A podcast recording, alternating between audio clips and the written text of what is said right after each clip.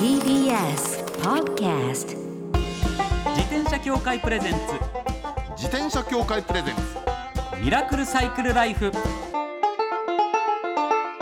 今週も始まりました。自転車協会プレゼンツ。ミラクルサイクルライフ。パーソナリティの石井正則です。北里志です。自転車って楽しいを合言葉にサイクルライフの魅力をお伝えする自転車エンターテインメント番組です。はいまずはこちらのコーナーから。週刊自転車ニュース。当番組が独断で選んだ気になる自転車ニュース。まずはこちら。自転車の15%が信号無視。小学生の自由研究で判明。あらあらまはい。えー神戸新聞が伝えています、えー信号無視をテーマにした自由研究が事故防止の啓発に貢献したとして兵庫県吹合署は神戸市内の小学校に通う3年生山口真中さんに感謝状を送ったということなんですね。ねこの小学3年生が調べたのは？い、じ信号無視をテーマに自由研究をしたんですね。えー山口さんは自宅近くの交差点にある看板を見て自由研究を思い立ったそうで、はい、ここで起きた事故の内容が記載されてあなんかそういうのあありますよね。うんありますねありはい、ますね。こういう事故がありましたよっていう、それが記載されており、うん。以前から信号無視をよく見かけていたため、それでちょっとこういうテーマ自由研究やってみようと。いうことで7月下旬、まあ、夏休みの自由研究でしょうね、はいです7月下旬の平日朝正午夕方それぞれ1時間はい。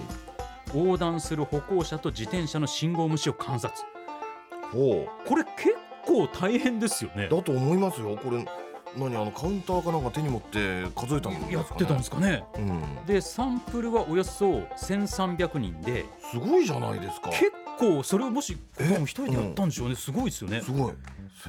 にサンプル。で自転車のうち15%が信号を守らなかったということそうですいか。納得するなやーこれがうーん耳が痛いというかなんというか。小学校3年生の指摘。そうですね、はい。はっきりとしっかりと見られてデータ取られてこうやって数字出されちゃうともう何も言えないですよね。その通りですっていう。うん。でしかもですよ歩行者の信号無視もちゃんと調べてるわけですよ。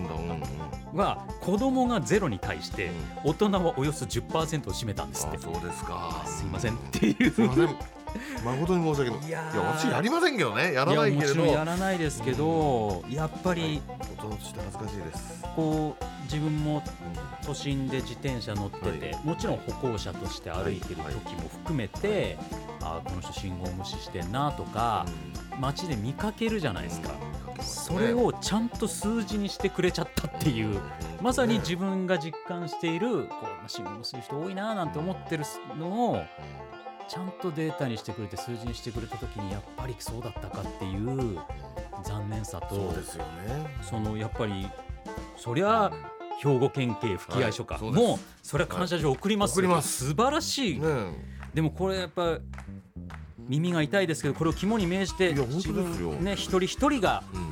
ますますこれからも気をつけていこうって考えるきっかけになったという意味では素晴らしかったですね。小学3年生の女の子に言われたらねちょっと自分を反省せざるを得ないじゃないですか。あすいませんおと。恥ずかしいですよ、うんそう。私も自分しないけど、はい。しない私だってあすいませんと思っちゃうもんね。そうですよ本当にね。いや山口さん素晴らしいです、はい。ありがとうございます。はい。次はこちらです。電動自転車のバッテリー盗難が多発これは問題ですよね、はい。これ私もニュースで見たな。そうですね。読売新聞が伝えております、はい。大阪府警によると8月末までうん。に計284件そのバッテリーの盗難があって、昨年1年間の129件を大幅に上回ってるんですよ本当そうなんだ。昨年の1年間をこの8月末までで全然だって倍以上そうですね。ねすごいですねこれ。すごい勢い。はい、都内でも被害が相次いでおりまして8月末までの被害件数は218件。は前の年の同じ時期に比べて124件あ増えてると。倍以上だ。倍以上ですこれねバッテリー高いんですよね。そうです高いから、うん多分ねあの需要があるわけ、はあの需要があるっていうのがねあの別に管理されてないからい、はい、そのネットなんかで売り払っても分かんないみたいなのがあるんじゃないですかね。あまあそうですよね。だって一つ3万円から3万円4万円ぐらいするでしょ？定価で買った場合とかってことですよね、うんそうそうそうそうそう。だからそれをもうちょっと安く売りますよっつって盗難したものをそのネットオークションとかとかで販売してっていう転売ってやつですよね、うん。盗んだものをあ転売するっていう。うんだからやっぱりそれで逮捕されてる事例もあるみたいですよ、結構ね普通の感覚で言うと、はい。バッテリーパック一つがママチャリ1台分とか2台分するじゃないですか。そうですね。普通の一般的なママチャリの時代みたいだからなしますね盗まれた人ね。はい。ショックだと思うんですよ。そりゃそうですよね。ねであんまりこうバッテリー買い替えるときにそんなにバッテリーが値段することも知らずに乗っててそれで盗まれてああ盗まれちゃった。まあそこだけ別売りで売ってんのかしらなんつって調べてみたらええ4万5万するの？みたいな。そうこととかあったりしたらショックも大きいですし。壊れちゃってるし、はい。でそこもちょっと直してもらわないといけないし。そうかそういうの入れたらもっとお金かかるかもしれない。とかかると思いますよ。そうですよね。大迷惑。いやこれはまあ電動アシスト自転車がこれだけ普及してきてっていうところもあってもあるとは思うんですけどそうですね。より盗まれないようなシステムの車種が出てきたりとかねねそういったニュースもぜひぜひこのコーナーでお知らせできればと思います。そう思います。以上週刊自転車ニュースでした。この後はゲストコーナーナレーターの高橋若葉さんをお迎えします。自転車協会プレゼンツミラクルサイクルライフ。この番組は自転車協会の提供でお送りします転車協会からのお知らせです。街ではライト自体がついていない自転車やブレーキをかけてもちゃんと止まらない自転車を多く見かけます。これって安全面から考えるととても怖いですよね。そこでみんなが安全な自転車に乗れるよう自転車協会では自転車安全基準を定めました。そしてその基準に適合した自転車にだけ貼られるのが BAA マークなんです。自転車活用推進法のベースになっている交通政策基本計画では BAA マーク自転車の普及を推進することも謳われています。つまり BAA マークは国も認めた自転車の安全安心の目印ということですね。自転車をお買い求めの際は BAA マークが貼ってあるかぜひチェックしてみてください。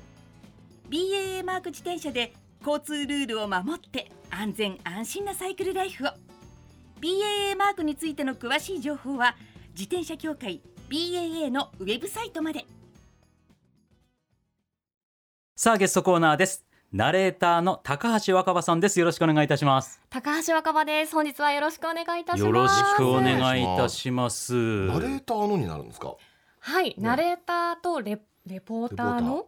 レポーターさんやってる姿やっぱり見ますよね。見るイメージですね、あのー。僕らの感じだと。我々は我々はというか私は裏にいるわけですけどね。あまあまあまあまあまあまあまあまあまあまあ。まあまあ構いません。そうなんですけれども、そうですよね、はい。でもナレーターさんとしての活動がメインってことですかね。そうですね。今の事務所に入るのもこうナレーターを目指してああの入ったので、一応ナレーターとレポーターのという形で。なるほど、うんこれすごい僕前からうんはい。あの思ってたことなんですけど、はい。レポーターが正解なんですか？リポーターが正解なんですか？どっちですかね？どっちもあるじゃないですか。正解ってないんでしょうけどなんか前からえっとどっかの時点からね TBS はレポーターで統一してます。うん。へえ、あやっぱ局さんによって違ったりするのかな、ね昔あのアメリカの大統領のリーガンじゃありませんレーガンですって言って、はい。で日本のテレビ局が一斉に変えたことがありましてね。それと同じでねリポーターはどっかの時点でレポーターに変えたんじゃなかったかなっていう気がするんですけど。面白い興味深いですね。すいませんなんか全然関係ない質問しちゃってすみません。不思議なでで両方言いますよね。言いますね。ね。調べてても食リポ食レポで両おー両で方出そうだてきますね。そうだ。面白いですね。弊社はみんな食レポだ。うん。あ食レポですか、うんこの曲は。あーなるほどなぜこの曲はというのを北さんが 強調するかと申しますと若葉さんのプロフィールを私の方からご紹介させていただきます、高橋若葉さんは1988年生まれ埼玉県のご出身です。日本テレビで平日の夕方に放送の報道情報番組「ニュースエブリー」にはレポーターとしてご出演されています。ここですね。はい、趣味はロードバイクポタリング自転車競技観戦本格派のサイクリストでいらっしゃいます。うん。ちょちょっとね私ねあのーネットで検索してみたんですよ、はい。高橋若葉さんがいらっしゃるっていうことで、ええええびっくりしたんですけどちょっとそこからあのーちょっとあのもう引田さんどうしても聞きたいんですね。あれなんです。けど、はい。どうぞどうぞどうぞどうぞ。だってバイク自転車すごすぎないですか？あの自転車は本当にすごいんですすよ。皆さんインスタグラムを見ていただくと、うんあのすごく自転車に乗ってらっしゃることをよく載せてらっしゃいますよね。そう。はい。だからぜひ見ていただきたいんですけどそこで見た写真で引田さんはね自転車お詳しいから。まずあのーブランドがねコルナゴっていうだけでもすごいんだけどはい。コルナゴですよね。これ名護です。コルナゴが昔ねフェラーリ車のフェラーリおはい。とコラボで作ったモデルなんですよねあれは、はいそうなんです。コンセプトっていうねその名もコンセプトっていうモデルで でそこにそれだけじゃないの。でそれだってねなんか唐草模様っぽい、うん。そのね模様がついた、とんでもなく高い、あのフレームなんだけど そこにねはい。そこにですよ、はい。マビックのマビックってのはあのホイールあの車輪。はい。車輪のそのメーカーブランドなんだけど、はい。そのマビックの、えっとコメットですよねコメットです。コメットっていうねディープリムっていうね、はあ。55かなリムハイトが多分55うん、そう。あると思うんですけどはい。普通の人が見たらなんでこんなぶっといそのタイヤなんだとところがタイそのあホイールなんだタイヤとがあいやホイールが太ホイい。縦に見ると細いの。だけど横から見ると太いの。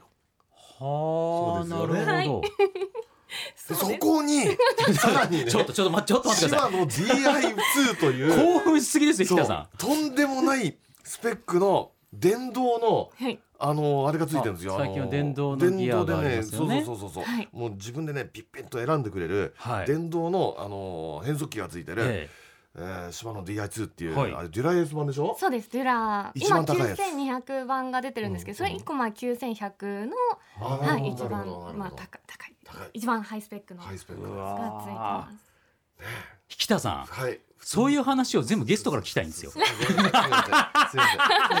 いやでも興奮でもでもそうやって興奮して引田さんが喋っちゃうぐらいのすごいマシンってことですね。すごいマシン。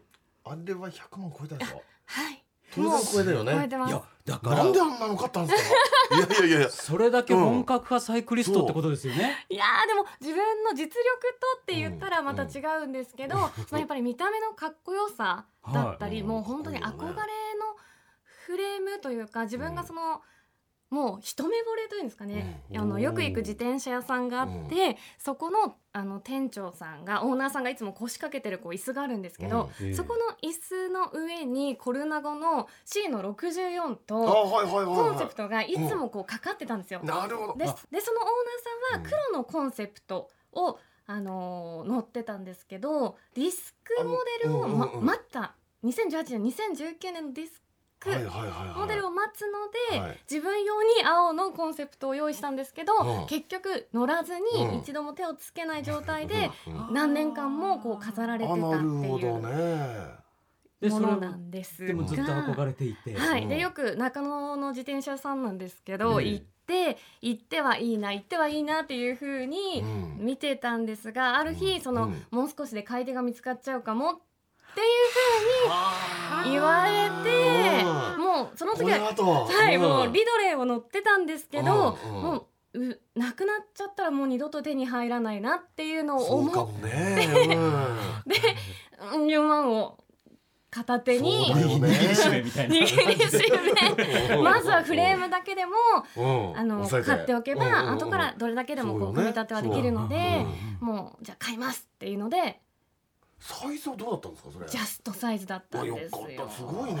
でそのサイズうんもこれ自分が167あるんですけど、うんジャストサイズっていうので結構その自転車乗りの友達にどうも運命の出会いを果たしちゃったんだけど、まあハイエンドだしフレームだけなので梱包を集めるって言ったって 結構かかるぞっていうのが分かったので分かっちゃってるし。でもみんながもう運命だよでそれでもう決めましてはい。すぐ電話してもうはい今から行くので取っておいてくださいって言ってもう下ろしてドンみたいな。うわー。これはすごい。いやでもうん。そのコルナゴがかかってるコルナゴにずっと憧れるぐらいまで、はい。あの自転車そんなに知らなかったら、それがどんだけすごいかもわからないわけじゃないですか、うん。そりゃそう。だど自転車乗り始めてどれぐらいでその子に出会ったんですか？でもその出会ったの自体は1年半とかですかあねえじゃあもう割とロードバイク乗り始めてうん。まあ、すぐと言ったらおかしいんですけど、うん。そのリドレーを乗ってて、うんうんであれはもうエンデュランスロードであって、もう105で完成車で買ってるので、はい。その次に行くとこうフレームだけで自分でどうやって組み上げていこうかなっていうのを考えるようになっでだったらあの自転車がいいなっていう憧れの先輩を見るような眼差しで、見てます。あはい。そうリドレーのはねこれ資料目の前にあるんだけど、はい。フェニックス C ってやつだから、はい。これ割と普通ですよね。でもこれも 一応あの、うん。今はなくなってしまったプロチームのカラーで、うん。あーあの濃紺に金の、あのー線が入ってるんですけど、うん。これも限定のカラーっていうのでもう1年しかあのプロとして活動していなかったプロチームの一応テーマカラーっていうのではあるんですよ。あーやっぱそういうのに 最ミーハー。そうねそういうのが 乗っね。てたしそこからやっぱステップアップっていうと、はい。ついてもうこれはまあ確かに高い買い物だと思いますよ。当然、はいだって値段全然違うでしょリドレーとこのコロナ後でだとね。相当違うわけですか？相当違う。デュラのコンポでリドレー買えますね、コンポだけで、そうだよね、はい。おそらくそうなの？い。やいやだからこれ5倍ぐらい？もうリスナーの方ね、うん。自転車そんな詳しくない方もうん。いるから今ついてこれてないかもしれないです。でもとにかくすごい好きで ものすごい憧れの自転車が手に入らなくなるかもしれないっていうことで買われたと。でコンポっていうのはそのそれも分かんないですよねきっとね。パーツの集まパり、ね、ーツギアとかブレーキとかそうそういうのだけで前の車体全部が変えちゃうぐらいの価格差。って言ったら分かりますかね？いういやこれでもでもうん。それだけ惚れちゃったしん。もうそれでも構わないと行こうと思って行ったわけですね。そうです。ででも最初はそのリドレーの105っていうコンポーネントを移植しようと思ったんですよね。やっぱお金がないのでもともとついているその全てのコンポをうん。移植しうんてつけてあげようと思ったんですけどこういろいろ皆さん105からあるってあるってからデュラってこう移行していくと昔の機材って使わなくなったりしませんか？そういう時って私も後輩に譲ったりすることがあるんですよ、ティアグラとか。はい。の余ってるよって言って あの差し上げたりするんですけど、ええそれのネットワークのつながりで、うん。使ってないある手あるよとか、うん。あの納車祝いに金のチェーンプレゼントするよって言ってくれた友達がいたりとかして、そういうのでなんだかんだ集めていったら、うんある手で組み上がるんじゃないかみたいになったんですよね。うんでそのアルテグラっていうのはあの2番目のやつですよねそうです2番目のグレードで一番上のグレードから次っていうでも相当すごいですよね。そうそう結これ構これだっていいいいものなんですけどはいそれであのー自転車屋さんに電話して、んちょっと今解体するのを待ってほしほいもしかしたらある程度集まるかもしれないうんうんうん。って電話したらもうバラしちゃったよーって言われてもうむき身になったりどれかおー なるほど。天使の上にこうプラってぶら下がってたんですけどで結局だからうん。そのリドレーはうん。最終的には解体された状態で帰ってきて、友達と公園で2日間かけて組み上げました、あ105そうなでんだ。はいまた組みました。再び。組んでうん。もう変速機全然決まらなくてそれを変速決めるのもうん。1日うん。8時間ぐらいカチャカチャカチャカチャやりながら組んだんですけどなのでそういうのもありつつある手でうん。最初は組み上がってでお金をちょっと貯め組んだんだ。うん。改めて乗り始めて何ヶ月かしてから全ての梱包をこう電動化に移行していくっていう感じなんかちぐはぐな状態が何ヶ月かはありましたね。ここはデュラでこっちはアルテみたいな。あそう。はい、これは多分でも実そういうのってう ん。好きなの？好きですね。つまりねあの六角レンチ使ってこうはいねじ締めたりなんとかっていうのは好き。大好き。ですあのむ珍しいね。もともと車も好きで車のこあ。うパーツを見たりするのもはあの埼玉出身なんですけど、ええ。埼玉で車乗ってる時とかもオートバックスさんとかその中古パーツ屋さんを見たりするのもつ好きだったんですよ。ーいやちょっと待ってくださいよ エブリィで全然見せないじゃないですか その感じ。あそうそう。そうですね。私が知ってる食レポの感じですよ。おお本当。上手なね食事の美味しさを伝えてくださるイメージそういった一面をお持ちでしたか。実はそうだったんです。これ多分今リスナーの方で自転車お詳しい うん。リスナーの方びっくりされてると思います。あの高橋若葉さんが。そうありがとうございます。いや105の調整をしてるっていう話だけだって、はい。普通はなんか彼氏にやってもらうとかそういう人多いじゃないですか女性の場合、うんうんはい。自分でやるんでしょ？まあ詳しい組める友達を、はい。はい。呼んで、呼んで。でも一緒にこうだよこうだよってワイヤーこう出しながら磁石でこうワイヤー引っ張りながらそれも2時間とかかかりながらやってます。ああこれは本当に本格派ですねびっくりしました。いやすごいですありよがとうございます。いやもうこれねうん。今ねそのね機材の話とかしてるだけでもう、はい。お時間来ちゃってんですよ実は。本当だ。もう。なんなんすかこれ？なんとなんとなんですよ。台本に書いてあることの4分のうー1んいかんですね。いけてないんじゃないかと。いうかでもそれだけ、はい。高橋さんがはい。自転車にお詳しいってこと分かったんでさらに来週、はいはい、お話深掘りして聞いていきたいと思います。よろしくお願いします。来週もよろしくお願いいたします。お願いいたします。高橋若葉さんでした。ありがとうございましありがとうございまたし。た。最後のコーナーはサイクル大辞典。一つの項目をきっかけに自転車トーク。さまざまな角度からサイクルライフの魅力を発信します。今回のテーマは、は自転車ルーティーン自転車ルーティン。ルーティーンって言葉ももう一般化しましたけど、うん。自転車ルーティーン引田さん何かありますか？あのね自転車に乗る旅ごとの儀式みたいな感じじゃないですか、はい。んでねうーんあるかなないかなっつったらそんなにないあるわけでもないしでもねあるんですよ。何かというとねあのかみさんと一緒にね一つの電動アシストママチャリをはい。使い回してるの。あの共有なんですよ。共有。はははは。でそうするとねあのサドルの高さが違うわけですわ。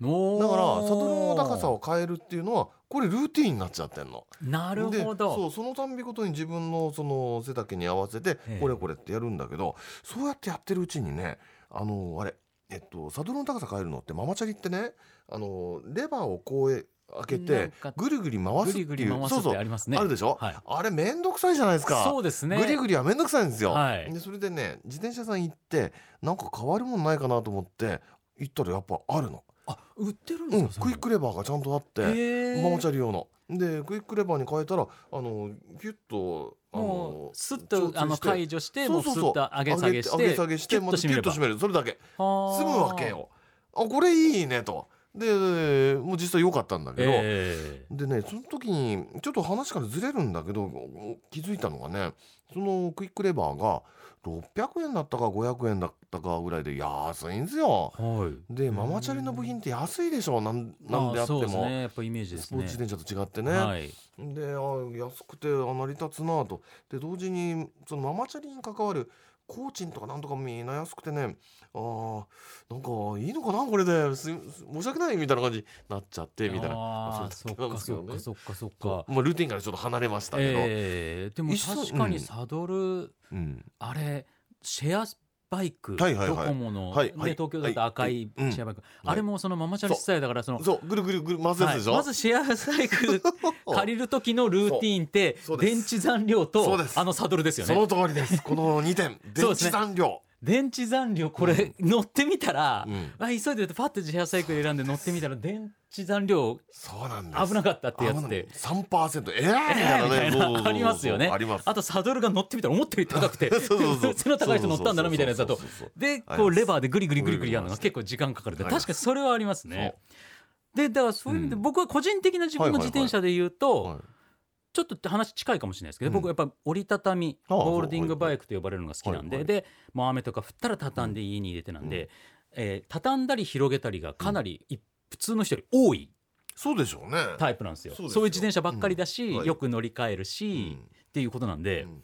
その増し締めというかですねほうほうほうそのいろんな折りたたみ自転車ってその、うん広げた後にこうネジを締めるところがいくつかロックする場所がある、はいはいありますね。そこは一回触っちゃいますねなんとなく。ハンドルを立てて、うん。ハンドルをこう固定するところのバーとかを、うん。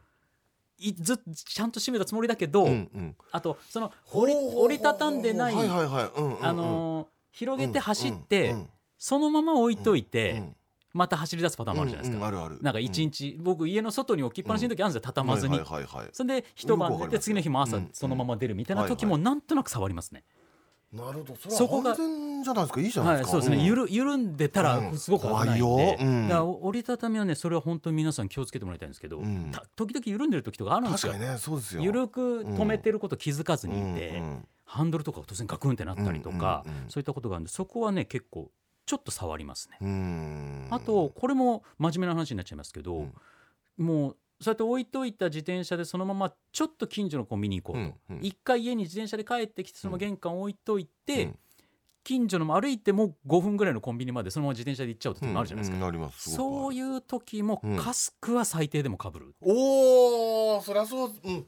さすが。これはそうです。絶対ルーティンになってます。やっぱりねあれって私の場合ヘルメットですけど、はい。かぶらちょっと不安でしょ？そうなんですよ。一旦慣れる近所とね近所でも。近所でも。のちょっそのと通りです。23分で着くとこでもやっぱなんかかぶっとこうっていう。かぶらないで出ちゃうとあああいかんいかん忘れてたみたいな感じでわかぶるようには気をつけてます。だからやっぱりそういった安全面に関するルーティンが自然と生まれてるなっていうのはあります,、そうですね。これはまさにフォールディングうんならではのだと思うんですけど、うん。その増し締めとかの部分は,、もし折りたたみこれから乗りたいなとか、今も乗ってるって方そこをね本当注意していただいて、事故につながっちゃうんで気をつけていただければと思います、はいはい。以上サイクル大辞典でした。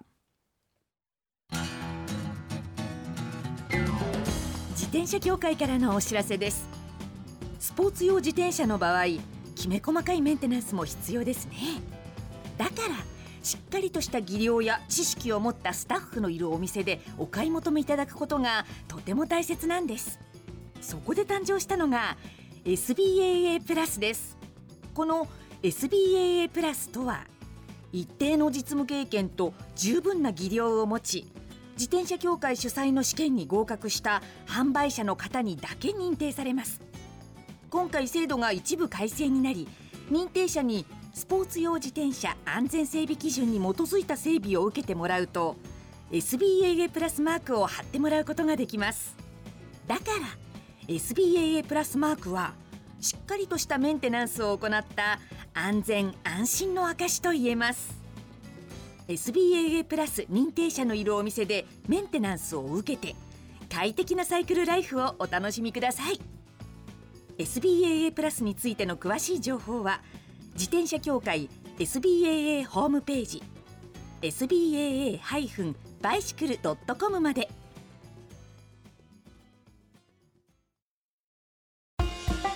ミラクルサイクルライフそろそろお別れのお時間です。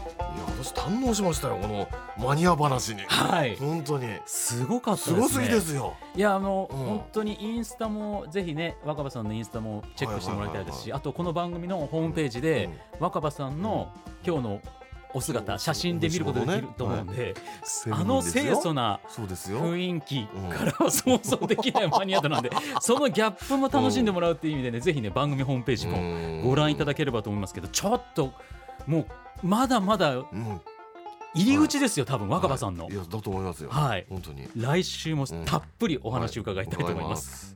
そして番組ではマイ自転車ニュースサイクリストあるある自転車脳内 BGM 募集中です。忘れられない愛車の思い出も大歓迎。採用の方には番組オリジナルステッカーを差し上げます。